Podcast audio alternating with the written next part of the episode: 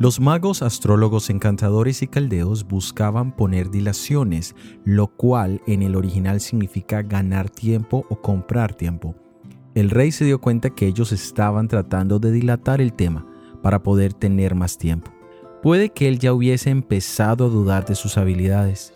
Su fe estaba fundamentada sobre el hecho de que las deidades se comunicaban a través de los diferentes canales que estos hombres representaban y la demora en recibir el mensaje y actuar podría ser perjudicial para el reino entero.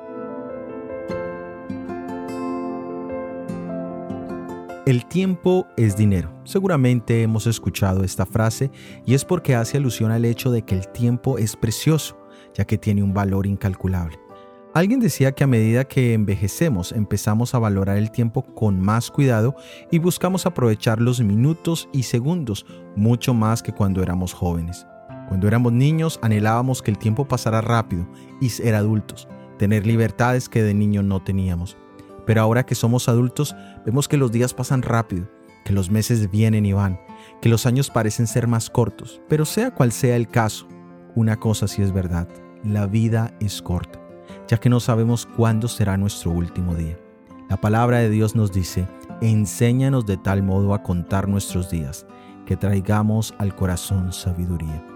La sabiduría llegará a nuestro corazón cuando hayamos hecho paz con el cielo a través de los méritos de Jesús. Soy Óscar Oviedo y este es el devocional Daniel en 365 días.